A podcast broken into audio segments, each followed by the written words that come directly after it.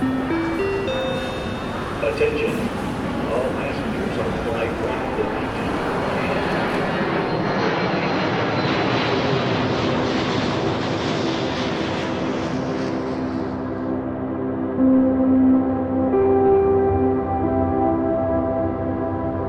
Bonjour à toutes et à tous et salut à toi Gaëtan. Salut Alex, bonjour tout le monde. On est ravis de vous retrouver pour ce deuxième épisode de Boarding Pass, le petit frère d'Ambient Travelers. Gaëtan, est-ce que tu peux nous rappeler le concept de cette émission? Eh bien écoute, concept plutôt simple car euh, dans Boarding Pass, nous partons à la découverte de deux artistes ambiantes et plus précisément d'un de leurs titres qui nous a marqué et qu'on voulait vous faire partager. Et donc nous allons voir deux euh, artistes dans ce deuxième épisode. Alors pour ce deuxième épisode, comme d'habitude, nous sommes dans un avion et actuellement nous survolons une mer de nuages.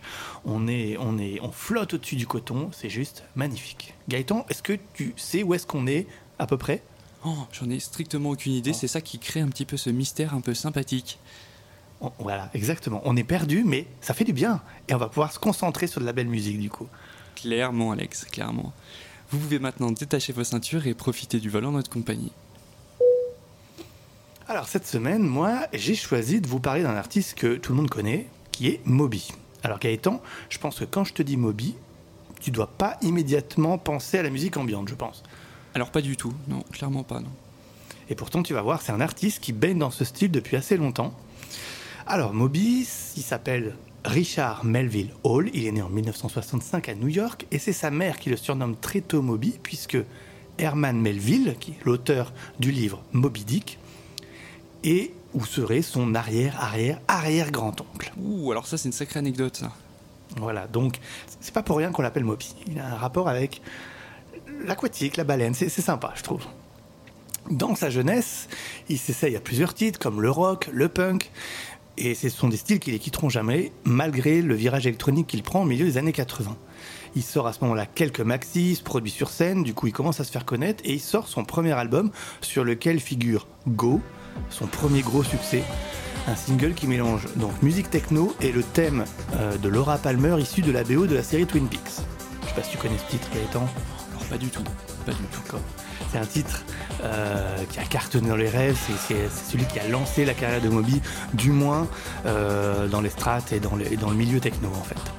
En 1993, il sort un album appelé sobrement Ambiante, donc déjà à cette époque-là, eh ben, il était déjà aficionado du, du style, et ça préfigure déjà son attachement à ce style qui le quittera jamais. Il sort bien sûr d'autres albums, dont l'excellent Everything is Wrong in en 1995 par contre, et débarque en 1999 l'album de la consécration intitulé Play. J'imagine, Gaëtan, que tu dois quand même connaître quelques titres de cet album.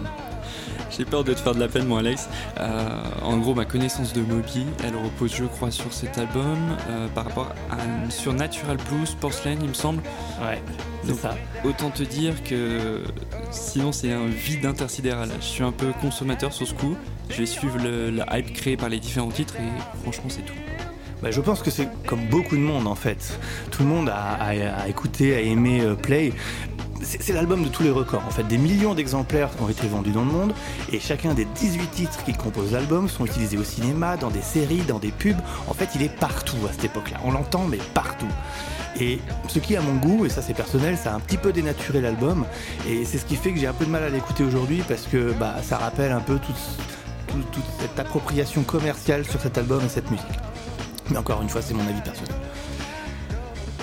Après ça, bah, Moby continue, il surfe sur son succès. hein. En 2005, il sort l'album Hotel, et avec une suite, la même année, intitulée Hôtel Ambiante. Donc là, il revient aux sources avec un album moins rentre-dedans que ses précédents. Sa musique se fait plus soft. On reste avec des rythmiques, mais on se rapproche quand même de l'ambiante. L'ambiante ne le quitte plus, et l'année suivante, en 2016, il sort Long Ambient One, Calm Sleep. Alors, c'est un album un peu spécial, un peu conceptuel, c'est un recueil de 11 titres, dont chacun a une durée moyenne de 20 minutes. Ce qui en fait un album de plus de 4 heures environ. Et il sortira d'ailleurs la suite Long Ambient 2 en 2019. Et donc c'est un des titres de ce Long Ambient One que j'ai choisi, Hey One, et on va s'en écouter un extrait.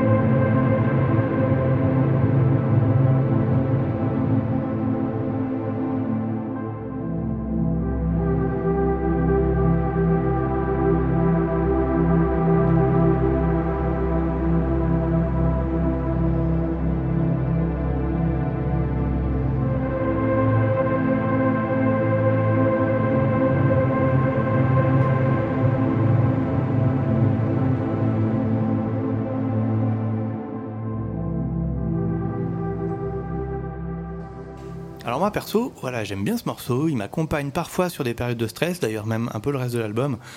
Euh, alors contrairement à son titre, je ne l'écoute pas pour dormir, c'est plutôt pour faire un break et souffler durant un moment quand, euh, bah voilà, gros stress, euh, envie de faire un break, quoi.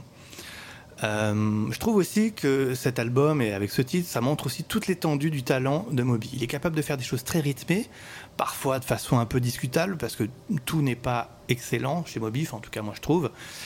C'est très en lien avec sa culture électro, techno, voire punk. Et de l'autre côté, il crée de longues plages atmosphériques, comme on a pu le découvrir avec cet extrait. Donc j'aime bien cette opposition de genre qu'un artiste est capable d'intégrer dans sa discographie. Et toi alors Gaëtan, qu'est-ce que tu peux dire de ce morceau? Alors, que te dire sur ce morceau? Alors moi je suis assez partagé. C'est typiquement le genre de son qui va me frustrer en fait. Je suis un éternel impatient et quand j'écoute en gros ce titre, je suis toujours dans l'attente de l'évolution, de la variation. Il y a une sorte de tension, sans détente. En gros qu'on pourrait rapprocher de la fin d'un épisode de série lambda style euh, Barbara Oui, Jeff. C'était évident depuis le début. C'était devant nous et on n'avait rien vu. Le tueur, c'était. Et ben, voilà, fin d'épisode. Générique, saison 2 l'année prochaine. Bref, autant te dire que moi, c'est le genre de truc que je déteste. Et quand j'écoute vraiment ton titre de Moby, j'ai vraiment cette impression-là. Et ça me frustre, mais d'une force. Après, je suis pas un très grand converti sur ces longues plages euh, atmosphériques. Mais en même temps, j'ai envie de te dire, c'est un titre qui peut avoir une utilité intéressante. Je trouve si on le met dans un contexte précis, style euh, séance de relaxation ou méditation, à ce moment-là, il a son utilité. Et là, j'ai envie de te dire, ok, il a sa place, ça passe. Et je l'accepte un petit peu plus. Sinon, euh, c'est clairement pas quelque chose que je vais peut-être écouter dans la voiture ou autre. Il faut vraiment qu'il ait une utilité spéciale. Après, c'est mon avis prof, hein. mais j'ai un peu plus de mal avec ce titre-là. Alors, c'est pas son utilité première d'écouter dans la voiture ou en soirée ou quoi. Je pense qu'on est vraiment sur quelque chose où, où là, on, c'est quelque chose, oui, pour se détendre sur des périodes de méditation, de relaxation, mhm. de sommeil, comme, comme il a appelé son album. Euh, donc oui, alors c'est vrai que les quelques minutes qu'on vous a mis en extrait, ça reste un extrait, et les 20 minutes du titre sont exactement comme ce que vous avez entendu, c'est-à-dire qu'il n'y a aucune évolution. Mais je trouve que moi ça fait partie du truc, c'est voilà, le sommeil il est parfois loin à venir, donc du coup il faut une plage longue. Moi, voilà. Moi, je trouve, que, je, trouve que ça s'entend. Ouais, il y a une petite vertu, peut-être une petite vertu médicale. De toute façon, la musique a été reconnue pour ça aussi. Hein. Donc, je vais maintenant vous faire découvrir un artiste américain qui vient tout droit de Minneapolis dans le Minnesota, Dear Gravity, son véritable nom, Mike Graff. Donc, selon Mike Graff, sa musique évoque la beauté, la nuance, l'immobilité et le repos. Ses inspirations reposent sur des artistes comme Amok, que vous pourrez retrouver dans notre épisode 1 de Boarding Pass. on se fait un petit peu de pub, c'est intéressant. Et Elios, qui est un artiste bien connu des aficionados de l'ambiance. C'est un artiste qui a tendance à donner une place particulière au piano dans ses œuvres et qui, selon lui, est une partie centrale de la bande-son de sa vie, du coup, du son de son projet euh, Dear Gravity. Alors attention, là je vais aller dans son sens et citer complètement euh, donc l'artiste. tu vas voir, c'est quelque chose de très profond, euh, très philosophique. Mm-hmm. Donc selon Graff, euh, notre monde ne ralentit pas, ce qui n'est peut-être pas une mauvaise chose, mais quand j'essaie de suivre le rythme, je commence à me déconnecter mon âme de la capacité à ressentir, à remarquer et à vivre. Créer comme Dear Gravity m'aide à redécouvrir ses couleurs et ses mystères dans la vie. Et mon but est de permettre aux auditeurs de vivre la même chose. Euh, il va loin le garçon quand même là. Hein. C'est clair. Mais, mais j'aime bien, j'aime bien.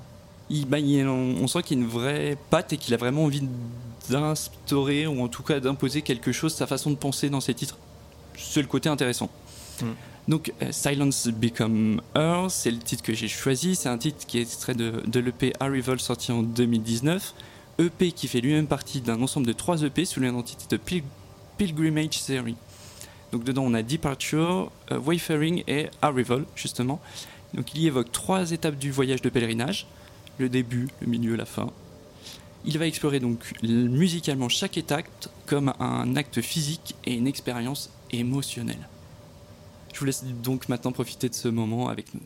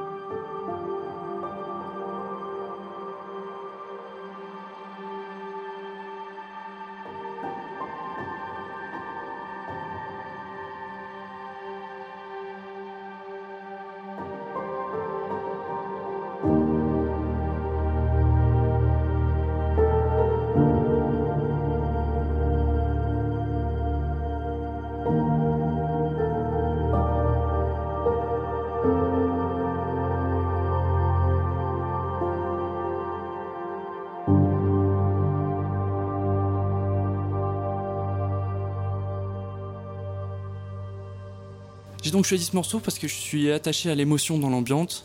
Euh, généralement, j'aime quand un titre m'évoque quelque chose. Et là, on sent chez, chez Gravity une vraie patte cinématique. Je sais pas si tu trouves ça, Alex. On en reparlera sûrement après. Moi, perso, j'adore ça. On pourrait d'ailleurs facilement associer des images au titre euh, Silence is Become Her. Après, on a ensuite une, suite d'accords de, piano qui démarre très rapidement, associés avec tout un tas de, de pattes synthétiques dans le fond, qui crée un ensemble assez harmonique. Et c'est plutôt sympathique à écouter. Association donc qu'on entend assez régulièrement, mais qui pour moi reste une, une valeur sûre. Je suis assez preneur de, ce genre de choses, je sais pas toi.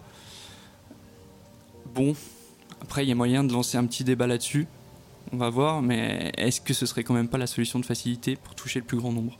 Je veux dire, un petit piano, des pattes synthétiques, une émotion qui touche directement les personnes qui vont écouter, c'est un petit peu la recette magique, non?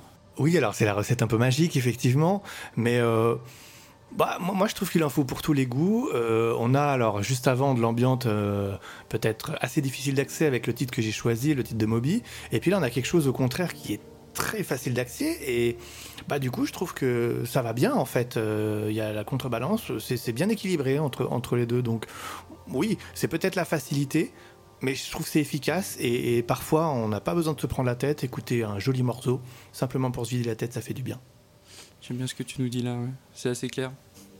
Alors moi sur le morceau, euh, effectivement, comme tu disais, moi ça me fait vraiment penser à une musique de film. On pourrait tout à fait la mettre dans un film.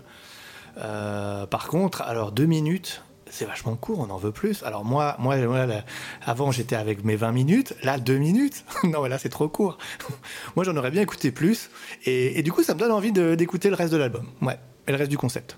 Eh ben, écoute, Merci Gaëtan. Bah, je t'en prie, Alex. Après, ce qu'on peut déjà faire, c'est inviter les auditeurs à retrouver ces titres sur notre, notre page YouTube pour déjà se délecter de ces, ces moments ambiantes, on va dire. Exactement, pour découvrir déjà ces deux morceaux, et peut-être que vous aurez envie d'en écouter plus. Qui sait Sûrement. C'est la fin de ce deuxième épisode de Boarding Pass. J'espère que ça vous a plu qu'on vous a fait découvrir des choses ou des artistes. N'hésitez pas à nous suivre sur les plateformes de podcast, Spotify, Apple Podcast, Google Podcast. Mettez-nous une petite note, un petit commentaire, ça nous ferait très plaisir. Et n'hésitez pas à nous écrire à hello.ambienttravelers.com pour nous proposer des artistes si vous le souhaitez. On pourrait en parler, Gaëtan. Ah bah écoutez, avec grand plaisir, ce sera même une, une belle chose. Franchement, nous, on est toujours preneurs de, de, belles découvertes. Et puis, si derrière, on peut réussir à faire découvrir au plus grand nombre des artistes intéressants, on est plus que preneurs. Tout à fait. Gaëtan, où est-ce qu'on peut nous retrouver? Les réseaux habituels Instagram, Facebook, Twitter. Et pour finir, n'oubliez pas cette superbe citation de Philippe Paul Villard Dans un voyage, ce n'est pas la destination qui compte, mais toujours le chemin parcouru. Bonne semaine et à bientôt. À bientôt.